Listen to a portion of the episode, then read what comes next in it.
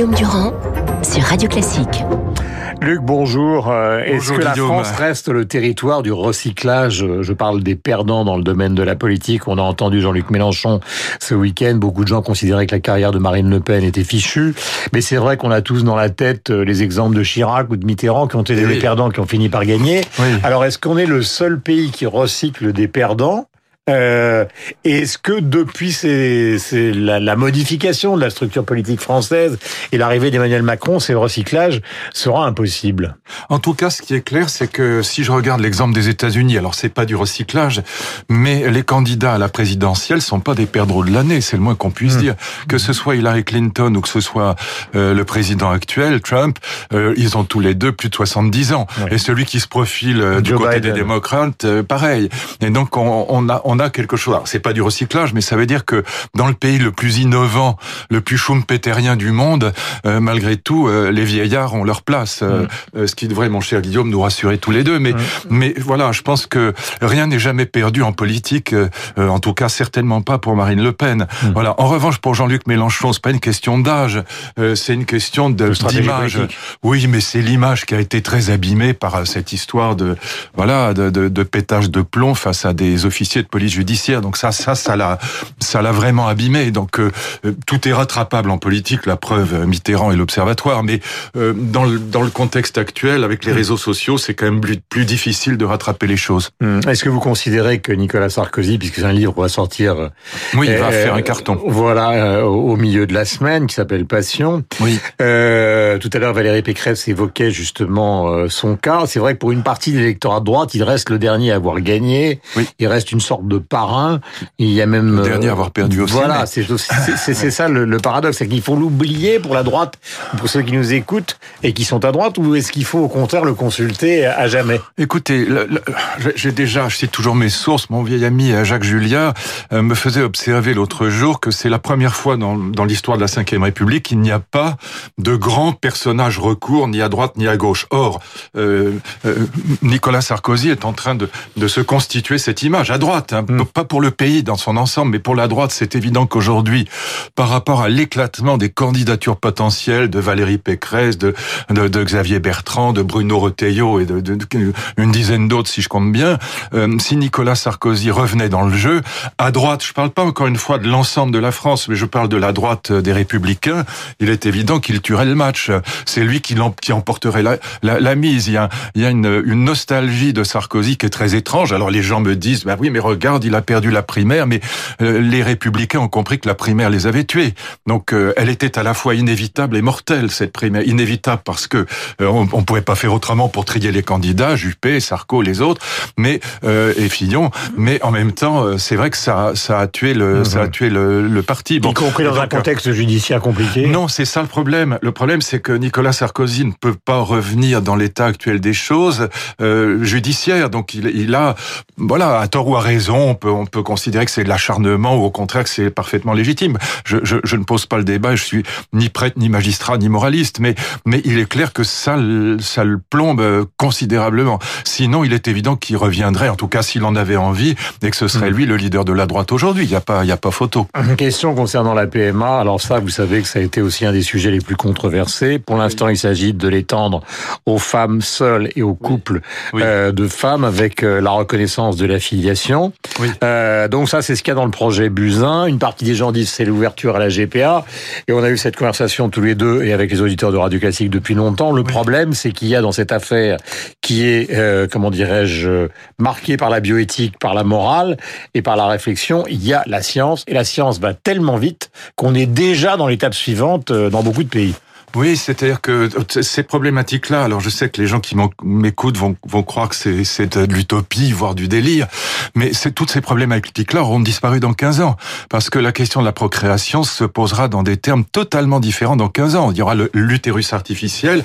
On sait aujourd'hui que deux papas euh, souris peuvent fabriquer des souriceaux avec euh, des cellules souches induites, celles qu'on appelle les fibroblastes, qui sont sous la peau de la main en particulier, qu'on reprogramme en ovules et en spermatozoïdes. Donc euh, la question de la procréation va changer hmm. du point de vue scientifique dans des proportions telles d'ici 20 ans.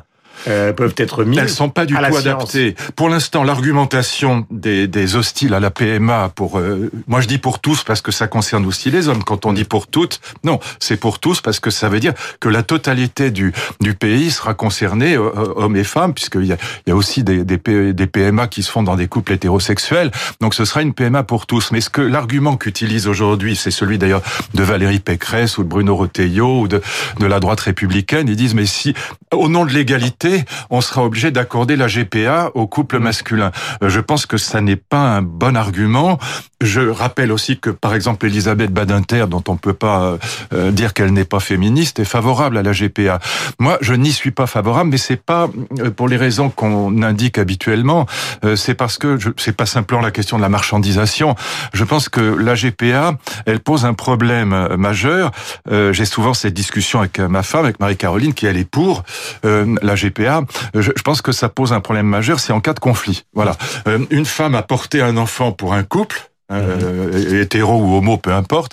Et au bout de six mois, elle s'aperçoit que son corps n'est pas une valise et que ce qu'elle porte à l'intérieur, c'est pas un objet, mais que c'est un bébé et que, que malgré tout, c'est elle qui l'a fabriqué, même si c'est le sperme et l'ovule de, de, de quelqu'un d'autre. Il est quand même à elle, cet enfant, d'une certaine manière. Et en cas de conflit, qui pourra trancher? Quel est le magistrat qui pourra dire obliger une femme à, à donner cet enfant à un autre couple? Je trouve que ça pose des questions, si vous voulez, de conflits juridico-éthiques qui sont qu'il vaut mieux ah. s'abstenir de cette sorte de choses. Donc je suis favorable à la PMA, mais pas à la GPA. Comme on a beaucoup parlé de canicule ce matin, on va simplement écouter Agnès Buzyn sur France Info. Voici ce qu'elle disait, la ministre de la Santé. Merci Thomas. Tout est prêt, à la fois dans les EHPAD, dans les hôpitaux, dans les transports. La Direction générale du travail envoie des consignes. Le ministère des Sports déplace les horaires des compétitions. Bref, tout est organisé. Cela dit, lorsque les gens sont fragiles, même quand ils boivent beaucoup, même quand tout est organisé, il y a toujours un surplus de mortalité. C'était le cas euh, l'été dernier, même si ça a été euh, très très loin de ce que nous avions connu en 2003. Voilà, très loin de 2003. L'été dernier, c'était en juin. Euh, et cette fois-ci, donc, c'est fin juin et donc probablement pendant toute une partie du mois de juillet. Je change totalement de sujet car on en a beaucoup parlé. On va en reparler demain. Euh, J'ai été très intéressé par les propos d'Eric Wirth concernant les GAFA. C'était une situation que vous connaissez bien. Oui. Euh, considère que Facebook, en lançant sa monnaie, est en train de passer un, un comment peut-on dire, un palier oui. qui pose clairement la question pour euh, les politiques euh, du démantèlement des GAFA. À partir du moment où on lance une monnaie, on part en guerre, ou en tout cas en concurrence avec les banques centrales. Donc, Luc Ferry, vous qui avez toujours défendu justement euh, les GAFA, est-ce que vous considérez qu'il devient utile ou même problématique pour les politiques de maintenir ces sociétés telles qu'elles existent et dans leur puissance? Alors, je, je, vous réponds très très clairement. Je, je pense que ça ne se fera pas parce que ça n'est pas une décision française que de démanteler les GAFA ça, c'est sûr. On peut même mis au beau parce qu'il y a Microsoft et IBM avec. Et pourquoi ça ne se fera très probablement pas? C'est le même problème qu'Alstom Ça s'est fait dans l'histoire américaine. Hein. Ils l'ont fait pour ICT. Justement, c'est ce que c'est. Je vais vous expliquer pourquoi tout a changé. Ah, en effet, dans la tradition américaine, on casse les monopoles. Et donc, normalement, on devrait les casser. Il y a un autre problème d'ailleurs qui va avec. C'est pas simplement le, le nouveau Bitcoin, le, le, le, je sais plus comment il s'appelle, Libra de, de la nouvelle monnaie, Facebook. Mais, de Facebook, mais c'est aussi euh, il faut savoir que Jeff Bezos et euh, Elon Musk vont dominer totalement la toile dans les 5 ou 10 ans qui viennent. Hmm. Hein, donc ils seront absolument propriétaires de l'ensemble du, du web, si je puis dire. Donc hmm. c'est encore plus grave, si je puis dire. Maintenant, pourquoi je ne crois pas, euh, même si ce serait souhaitable peut-être, mais je ne crois pas à ce démantèlement des GAFAMI, parce que maintenant il y a les BATX à côté, Baidu, Alibaba, Tencent et Xiaomi. Euh, Alibaba, donc l'équivalent chinois des, des, des GAFA, et Alibaba par exemple, c'est quand même six fois fois Amazon. Donc, euh, dans le contexte actuel euh, de construction d'oligopoles absolument gigantesques en Chine, il n'est pas du tout certain que les Américains aient envie de casser leur, mmh. euh, leur, leurs immenses vous entreprises. On est en train de répondre Bien à une dictature qui finalement par une autre. a permis. Mais évidemment. Par donc, une dictature parce que évidemment. Qui, qui, va être celle de sociétés qui finalement enverront balader les États. Mais exactement. Et, et c'est un très grave problème. C'est pour ça que je n'ai cessé de, de, le dire d'ailleurs à ce, à ce micro depuis, depuis un an. Le grand sujet dans la campagne des européennes, c'était pas l'immigration, c'était pas non plus sens commun et, et retour au catholicisme traditionnel. Le grand sujet, c'est est-ce que l'Europe est capable de s'unifier suffisamment pour mettre les 150, 200 milliards bah, pour l'instant, tant que la France continue d'accroître la dette et les déficits, l'Allemagne lui dira non à tout ce qu'elle propose. Donc la seule solution, c'est la fabrication de GAFA européen. C'est ça la solution. C'est pas parce que dire comme, le dit Eric, il a raison. Il faudrait que les GAFA soient cassés, mais ça c'est une décision américaine et je pense que Trump ne prendra pas cette décision hmm. parce que pourtant au départ dans sa campagne il était assez hostile. Oui, mais tout a changé. Mais tout a changé. Oui, bien sûr parce que les c'est pas qu'il était hostile aux GAFA, c'est que les GAFA étaient hostiles à Trump. voilà, Jeff Bezos en particulier. C'était un dialogue, oui. Il a notamment beaucoup euh, attaqué Bezos pour avoir démantelé l'US Postal. Voilà, quand, quand, on a dit que l'Europe avait eu tort de, de, ne pas faire cette fusion Alstom-Siemens, c'est pour les mêmes raisons que je viens d'indiquer. C'est parce que les, les, les, les, immenses entreprises chinoises sont en train de dominer le monde aujourd'hui. Hmm. Et les, les, les, les, Oui, mais sous conditions dictatoriales. Oui, bien sûr, mais ça n'empêche pas. Il n'empêche que euh, même comme Trump, Trump dit, bah voilà, on va pas euh, Google, je t'interdis de livrer à Huawei la, la, la, technologie qui permet à Huawei de fonctionner. N'empêche que euh, ce, ce protectionnisme-là, il est obligé de revenir en arrière immédiatement parce que c'est très compliqué. Et donc les, les fameux les fameux Gafa chinois, pour les appeler comme ça, donc Baidu, Alibaba, Tencent et Xiaomi, on peut rajouter Huawei, ils sont en train de devenir beaucoup plus puissants que les Américains. Donc dans ce contexte-là, je ne vois pas les Américains Américains casser leurs oligopoles, casser leurs grandes entreprises. Donc le souhait d'Eric Woerth est légitime, mais euh, je vois pas le président américain se tirer une balle dans le, dans le pied.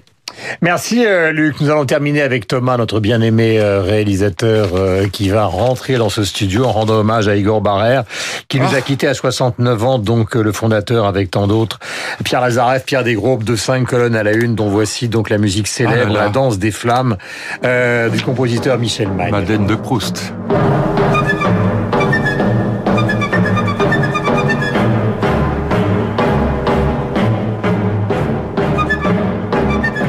Barrère, donc, qui a travaillé à la rénovation de la télévision en France et qui a été, on l'a peu oublié ou on l'a beaucoup oublié, à tort d'ailleurs, euh, qui a été l'assistant notamment d'Orson Welles. Il était médecin et il a fait naître aussi à la télévision des, des émissions médicales remarquables. 8h56, merci Luc. On se retrouve peut-être la semaine prochaine. Le suspense est intense. Nous avons rendez-vous dans 4 minutes avec le rappel des titres et tout de suite Franck Ferrand juste après à 9h avant l'arrivée de Christian Morin et de la musique sur Radio Classique.